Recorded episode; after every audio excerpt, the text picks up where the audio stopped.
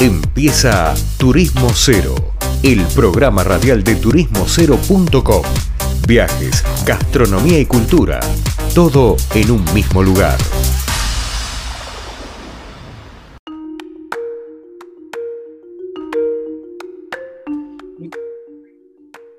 Bueno, estamos acá llegando a un final de otro programa. Hemos cumplido un año hoy, 54 programas de Turismo Cero Radio cada vez nos reciben más ciudades nuestro mensaje turístico. Y ahora vamos a hablar desde Mendoza con Mauro Marcó Levi, nuestro sommelier de cabecera, y a ver qué nos trae hoy. ¿Qué haces, Mauro? ¿Cómo te va?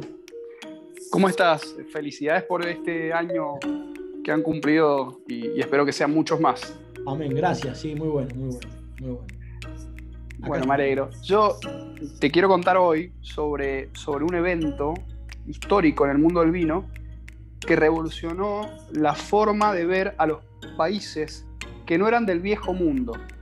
Cuando hablo de viejo mundo o nuevo mundo, me refiero que en el viejo mundo es Francia, España, Italia y Portugal, los países, digamos, que con más historia en el mundo del vino. Y por otro lado, el nuevo mundo es Argentina, Chile, Australia, Nueva Zelanda, Estados Unidos. Eso es el nuevo mundo y esto, este, este suceso le dio potencia y lo igualó al viejo mundo. Entonces me parece como muy importante contar eh, este, este evento. Así que empiezo y arranco. Dale.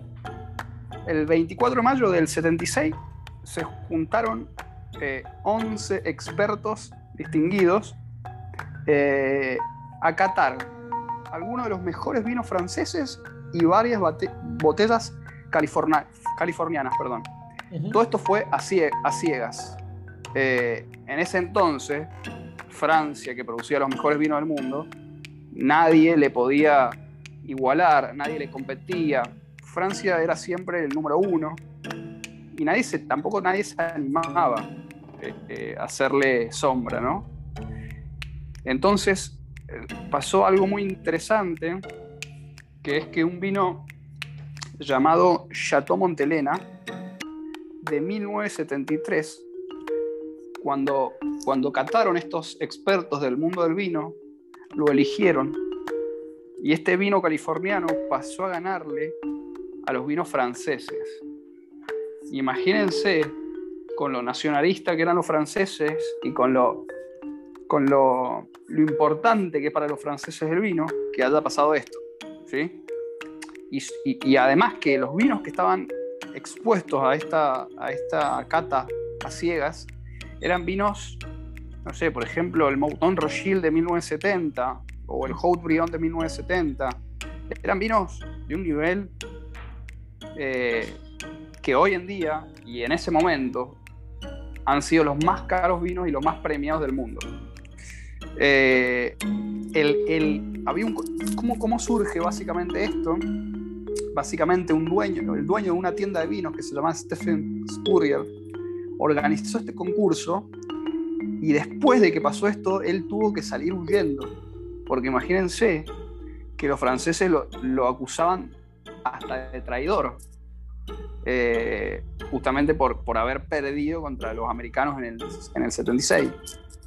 Y bueno, después de esto, eh, el primer evento que pasó básicamente es que el Mouton Rothschild, que era uno de los distinguidos vinos, eh, se, unió y compró algunos, eh, algunas bodegas como el, Opus One, que es uno de los mejores, más reconocidos viñedos en California.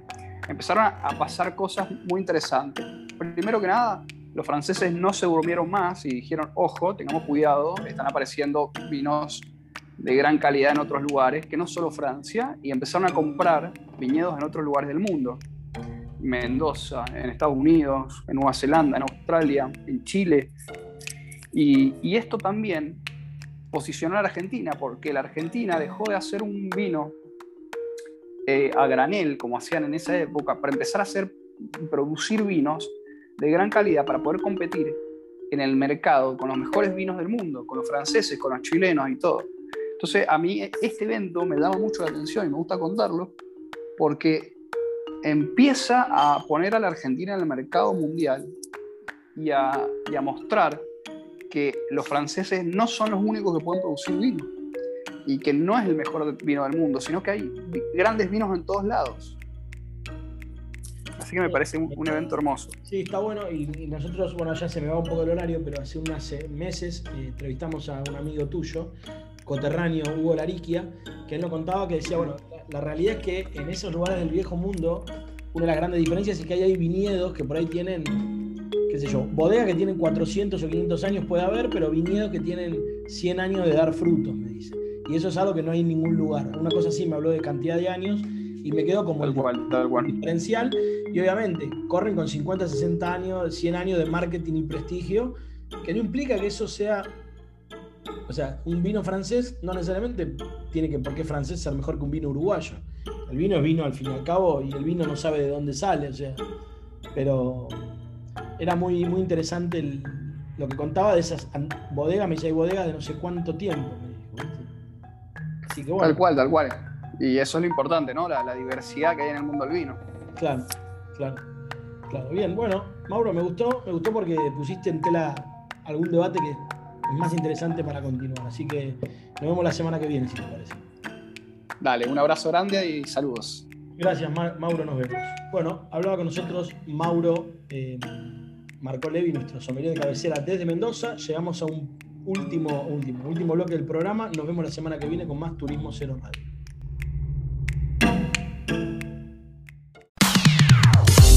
Esto fue turismocero.com en radio. El punto de tu partida de tus viajes. Empieza Turismo Cero, el programa radial de turismocero.com. Viajes, gastronomía y cultura todo en un mismo lugar.